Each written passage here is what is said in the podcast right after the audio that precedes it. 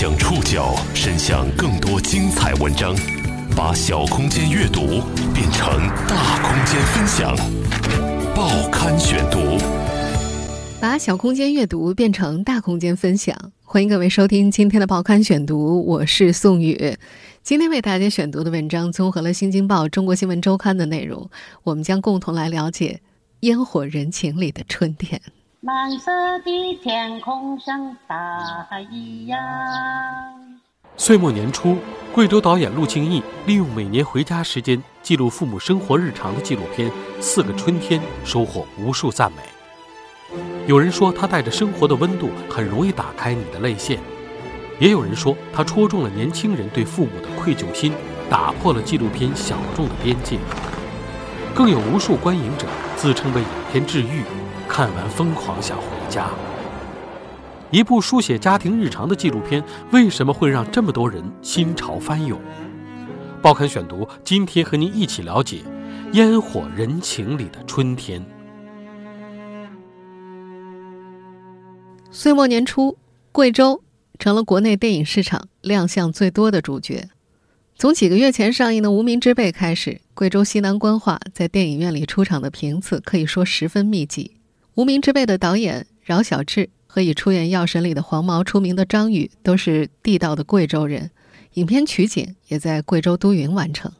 因为一吻跨年的宣发而创下艺术片票房纪录，并且陷入口碑争议的《地球最后的夜晚》，则让贵州有了一些符号化的特征，比方说用贵州方言念出的诗句，再比如说潮湿梦幻的贵州凯里。这两部电影之外。同样来自贵州的导演陆庆义的《四个春天》也成了岁末年初最大的黑马。这部本来不被看好的纪录片，硬是凭借口碑把排片率拉高了好几个档次。让我们唱一次又一次歌。《四个春天》这部纪录电影没有复杂跌宕的情节，全都是发生在贵州独山县的家长里短、江洗缝补。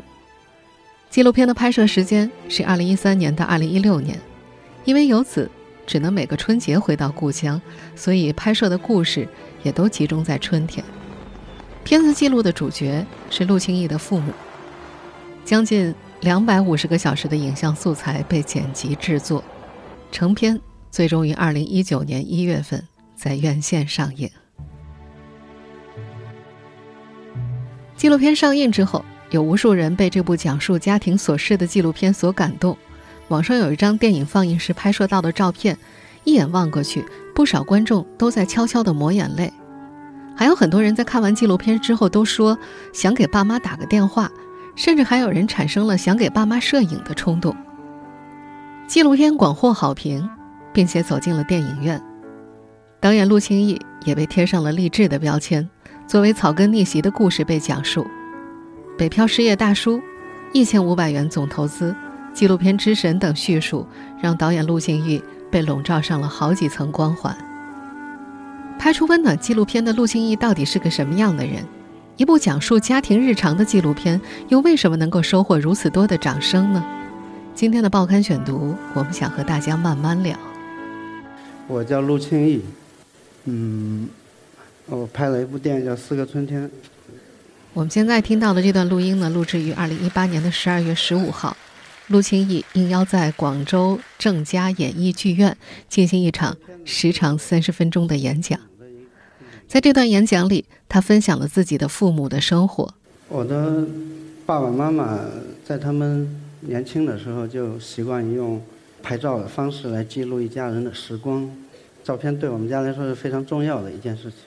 当天一起出席的演讲者还有默剧演员、建筑学者、大学教授等等，但是在现场观众二十二岁的大学女生战佳的眼中，陆清义的羞涩和天真给他留下的印象是最深的。战佳记得，陆清义原本应该倒数第二个出场，但是因为紧张没能背完演讲稿，临时他调整到了最后一个。上台之后又因为手心出汗，把遥控笔交给了工作人员，让对方。帮着他翻动 PPT，但是两个人的配合不够默契，不止一次，陆清义讲着讲着就突然停下来，朝工作人员使眼色，示意对方翻页。观众往往会发出一片笑声。近六百人的观众席，战家坐在第六排，他可以很清晰地捕捉到陆庆义的羞涩。在演讲的时候，陆庆义手指交叉着勾在一起，偶尔会低下头，整个人向后退一点，然后背过身去停顿一会儿，再回过身来继续讲。在现场的战家觉着，他看起来不像是一个演讲者，就像是一个单纯在和你聊天的人。他没有想制造任何关于演讲的氛围，比如说带动大家情绪了，或者是让场面不尴尬什么的，感觉这些他都没有做到。而且他又很害羞，声音非常小，偶尔还会忘词儿。但是，那天陆庆义却是现场获得掌声和笑声最多的一个，也是场上最爱哭鼻子的一个。作为一名台下的普通观众，战家觉得他特别可爱，特别天真。天真、敏锐、热爱生活，是许多人对陆清义的评价。在陆清义自己看来，这是家庭留下的精神烙印。父母的温柔、慈悲、不抱怨，无形中浸透到子女的生活中。报刊选读继续播出《烟火人情里的春天》。在成为纪录片导演之前，四十五岁的陆庆义人生经历很丰富。他十五岁离家出走，北漂二十九年，做过足球运动员、酒吧歌手、出版社编辑、矿工等多种职业。他曾在一段视频当中这样讲述：这个家的那种整体的精神气质是有烙印，所以在我最叛逆然后深陷泥潭的时候，总是感觉有一个精神力量的东西在约束着我，不让我往下滑落。一九七三年，陆清义出生在贵州南部的马尾。他在只有一条街道和一条小溪的镇子上度过了童年，爬山、收集鞭炮、背着军绿色的书包，穿越大片花海去上学。十五岁那年，处在青春叛逆期的陆清义离家出走了，他扒着火车跑去了几千公里之外的陌生之地。一九八九年，十六岁的他结束了半年多的流浪生活，前往北京和哥哥住在一块儿。他哥哥陆庆松是很多人眼中的大神，十岁。就到当时的中央民族学院，也就是现在的中央民族大学读大学。十九岁到清华大学当音乐老师，二十三岁辞职，如今每天在家里练琴读哲学。这次《四个春天》的片尾曲就出自陆庆松之手。上世纪八十年代末，陆庆义在哥哥清华的宿舍里接触到了美术、音乐、文学和足球。对于陆庆义来说，住在清华的那几年是自己被重塑的过程。他说，那里给了他一个环境去读书，去听音乐会，从一个街头小子变成了一个享有更多文艺乐趣的人。陆清义原本计划考鲁迅美术学院，去考场的路上下车去了西塔吃冷面。那之后，陆清义再也没上过学。后来的几年里，他写过文章，也到过酒吧做过驻唱歌手，画过油画。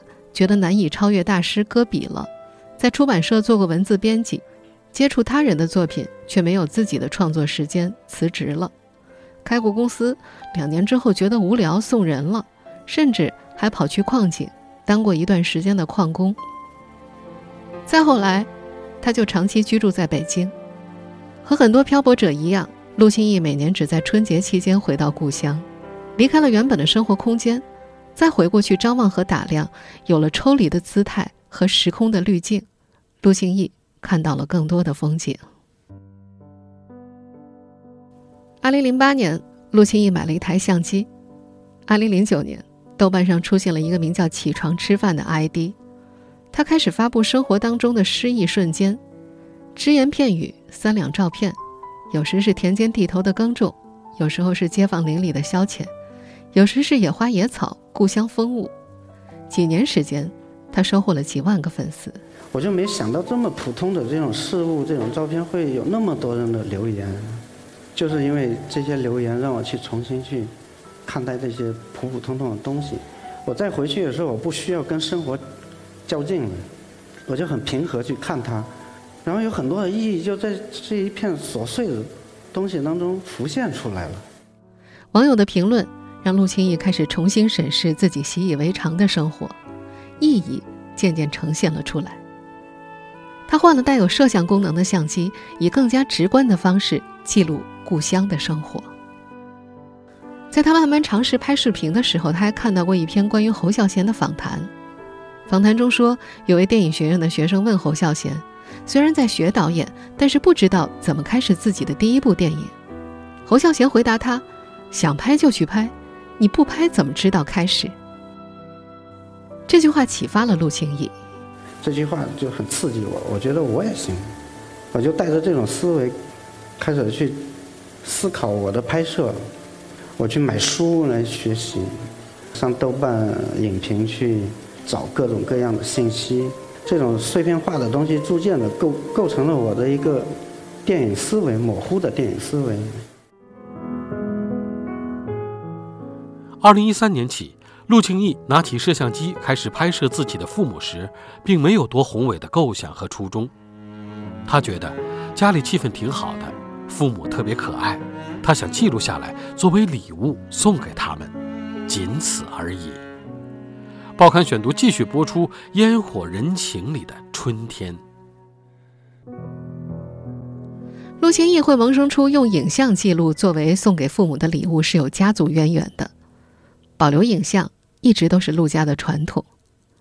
陆家父母是一九六三年结的婚，两人在县城的照相馆里拍了结婚照，从那时候开始，每年拍照的习惯。就一直保存了下来。每年春节，陆家一家人都会聚在一块儿翻看老照片，看到照片里出现的人，聊聊各自和他之间的交集，发现有很多彼此不知道的故事。陆心义说：“这种互相印证和填补空缺的时光，特别让人珍惜。”一九九七年，姐姐买了一台小摄像机，家里有了新的记录方式。父母用这台机器拍下了七只春暖回巢的小燕子，拍下了父亲教学生涯的最后一堂物理课，还拍下了全家人在一起看春晚的时光，拍下了祭祖、出行和登山。变故发生在一九九九年年底，突如其来的火灾烧毁了家中的大部分物品，多年积攒的照片只剩下五分之一左右。那时只有陆星义和父亲在家，他们看着焦黑的房间，手足无措。父亲从房间里翻出一个盒子，那是他的小提琴，背板几乎都成了碳。父亲一边吹着灰，一边下了楼。没多久，陆心义就听到了不怎么悦耳的琴声。他跑去围栏边张望，发现父亲正坐在天井的井台上拉琴。他动作非常轻柔，就感觉没有发生过任何事情一样。那个声音很破，但是我觉得那个时候，只有音乐才能安抚他。我在那个上面看了很久，然后感觉自己平静了下来。第二天，妈妈回家来，看着一片狼藉，问的第一句话是：“那些老照片呢？”对于妈妈来说，照片是记忆的物证，留下的是他们的美好时光。所以，照片对我们家来说是非常非常重要的一个东西，是我们一家人的物证，是我们记忆的物证。正是因为这部影像是送给父母的礼物，陆清义的这部纪录片看起来日常又琐碎。在最终的成片里，父母熏腊肉、列菜单、准备年夜饭、喝交杯酒庆祝金婚，一起爬山健身、唱歌跳舞。陆心义的母亲李桂贤是家庭妇女，她爱唱山歌，爬山唱，走路唱，做饭唱。擦地板的时候也唱。我妈就是她的成语就是山歌，随时随地，哪怕你就切个肉、洗个碗什么的，她都会想到一首山歌来对应。山歌的种类很多，空闲的时候，母亲还会想方设法的学习新歌。在她的世界，好像没有什么要紧的事儿，所有的时间都可以凝固，都可以停下来唱支歌。我妈在那绣花嘛，就看见她那个脚在那踩拍子。他在缝纫的时候，他身体语言那种节奏，其实他没有在唱，但你知道他心里有歌。母亲还爱笑，眼睛眯成两道弧线，牙齿雪白，极有感染力。陆心义曾把母亲笑着的照片发到网上，总有人留言说很久没有看到这种发自内心的笑了。陆心义还说自己小学的时候喜欢赖床，爸妈来叫就装睡，但是母亲有绝招，不掀被子，也不揪耳朵。挨近儿子的脸，轻轻笑。很快笑容就传染了，陆清义也忍不住大笑着起床。和母亲的开朗比起来，父亲陆运坤更加含蓄一些。他话不多，声音小。他曾是中学物理老师，后来也教起了音乐。他可能是我见过最温和的一个人，就我印象中他没有发过火。他酷爱音乐，他会大概二十来种乐器。没有的话，他会自己去做一些简单的，比如说二胡、笛子，都是他自己做的。在这部纪录片上映之后，有不少人感叹：陆心义的父母是别人家的父母，多个乐器随手就能弹奏，诗词歌赋更是随手拈来。突发奇想养蜜蜂，就淘宝蜂箱一点一点研究。虽然年纪一大把，但是对新生事物依然充满好奇，在电脑前捣鼓视频剪辑。最后还学会了微信。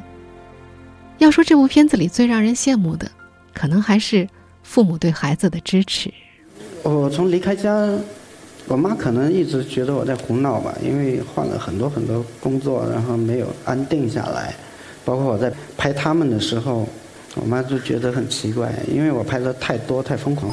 我记得有一次我妈在晾腌菜，然后在旁边拍，然后我妈就回过头来就。看着我就，哎，觉得像看一个傻子一样。你干嘛呀？我吃饭你也拍，走路你也拍，拍那么多干什么呀？我说我在拍一个纪录片。我妈说纪录片是什么？我说跟电影一样。然后我妈就呵呵，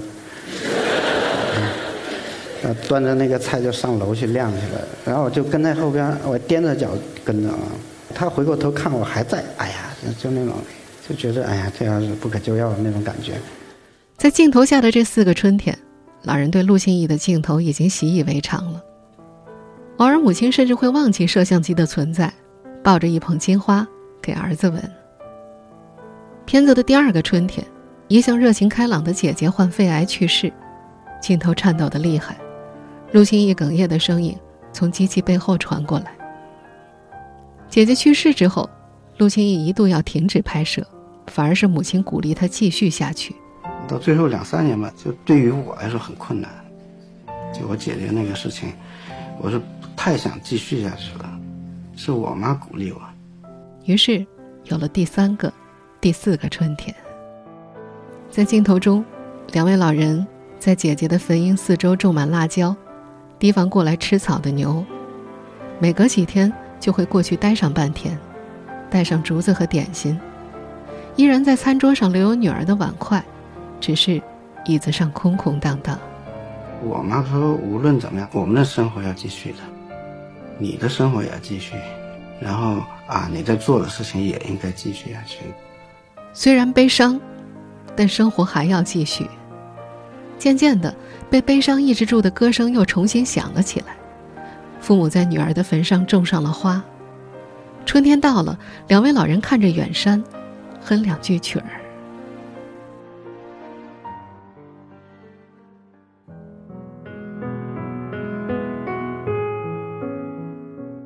两位老人对世界的热望与好奇打动了观众，更深刻影响了陆庆义。这位人到中年的导演说，自己有许许多多的东西需要表达，于是不停地体验，不停地尝试，不停地寻找适合自己的表达途径。曾经文字是，绘画是，如今摄影是，电影也是。报刊选读继续播出《烟火人情里的春天》。陆心义不是科班出身，在拍摄《四个春天》之前，他只会摄影，也没有任何的摄像基础。一千五百块钱的三脚架是他唯一添置的新设备。至于后期剪辑，那就更不会了。二零一六年春节，是他拍摄的第四个春天。春节期间，他和高中同学聚餐之后去 KTV 唱歌，几十个中年人在灯池里纵酒高歌。他有些不适应，去大厅的沙发上抽烟。两个同学上完厕所回来，问他为什么闷闷不乐。我两个同学上完厕所回来，就看着我坐在那沙发上，就问我：“你怎么闷闷不乐的？”我说：“没有啊。”他说：“那你干嘛呀？”我说：“我在想事情。”他说：“想什么呀？”我说：“想未来呀。”他俩就是对看了一眼，说：“我们还能有什么未来啊？”我说你们没有，我有。我们现在听到的这段讲述，是他去年十二月在广州演讲的片段。然后他说：“那那你想干嘛呀？”我说：“我想做中国最好的导演。”呃，其中有一个同学腿就软了，扶着我肩膀说：“陆清义啊，你还考虑做我们独山县最好的导演吧？”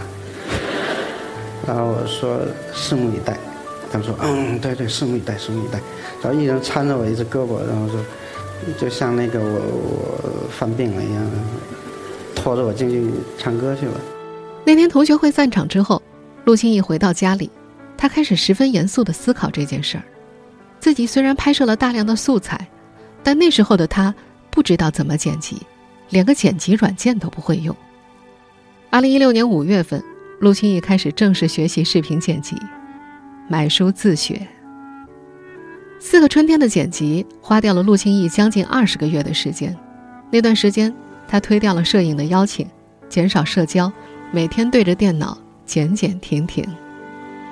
原本拍摄影像只是想作为礼物送给父母，没想到最终拿到了龙标。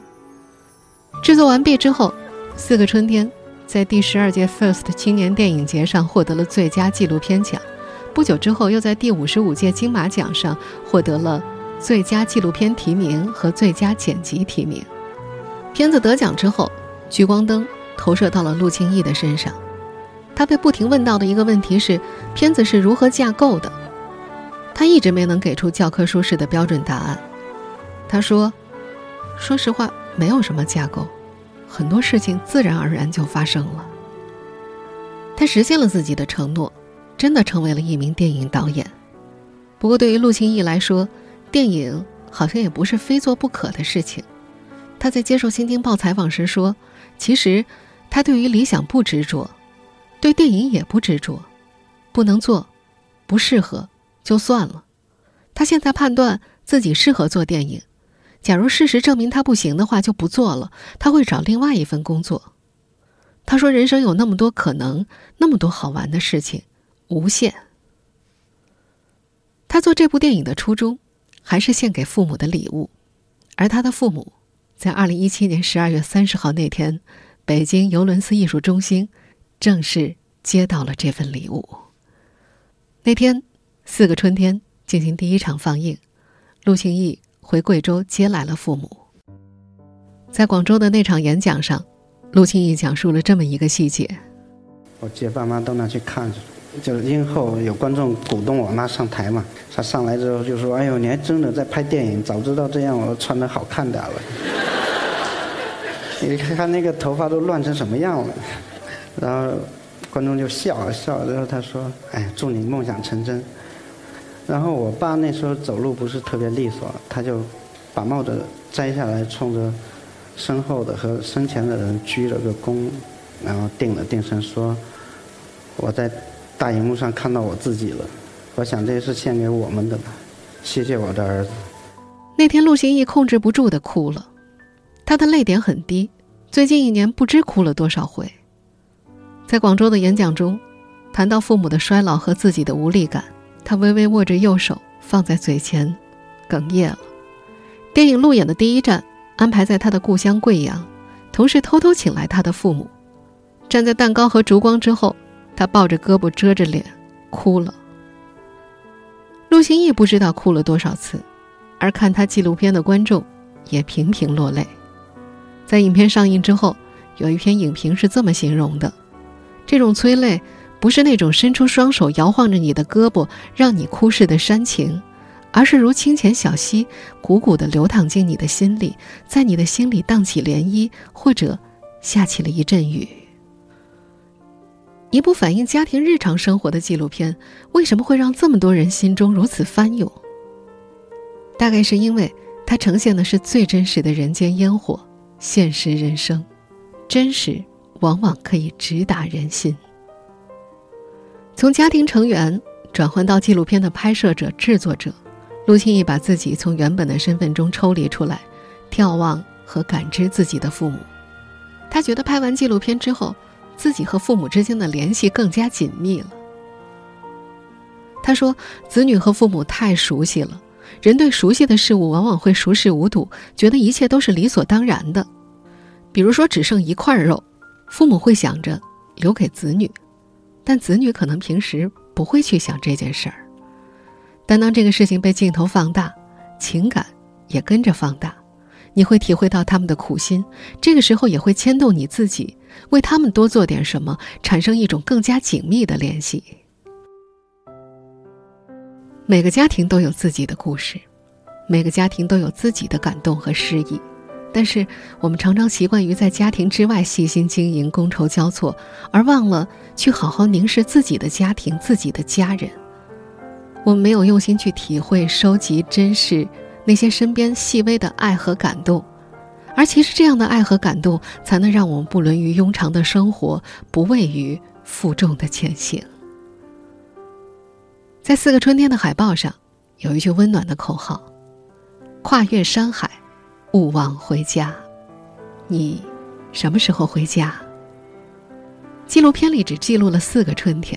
但我们现实生活中的春天还在一个又一个的继续下去，转眼，二零一九的春天就要来了。你和你的父母家人怎么度过这个春天？你又准备怎么记录你们的春天故事呢？听众朋友，以上您收听的是《报刊选读》，烟火人情里的春天。我是宋宇，感谢各位的收听。今天节目内容综合了《新京报》《中国新闻周刊》的内容。收听节目复播，您可以关注《报刊选读》的公众微信号“宋宇的报刊选读”，或者登录在南京网易云音乐。我们下期节目时间再见。想起了那个春天，就差一点来不及再见。你只是重复了好几遍，要多吃点，穿得暖一些。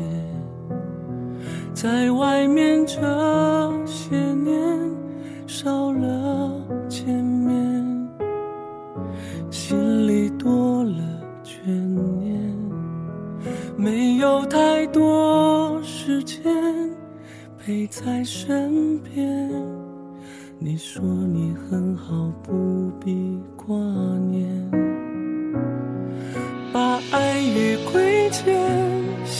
成思念，在你背影消失之前。把爱与思念放在心里面，好久不见，真的好久不见。又过了几个冬天，都差一点来不及见面。你感觉又瘦了好几圈，要多吃点，穿得暖一些。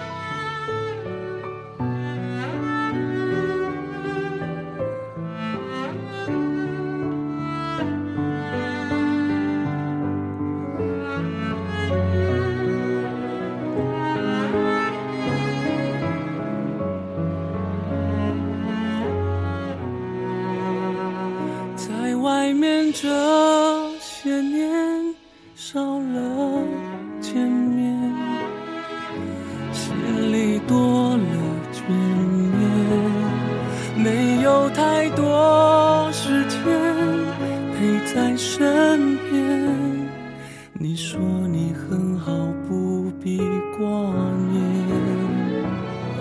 把爱与亏欠写成思念。想贴近你温热的脸，把爱与思念放在心里面，雪一片片凝结多少瞬间，把爱与亏欠写成思念，在你背影消失之前。把爱与思念放在心里面，好久。不见，真的好久不见。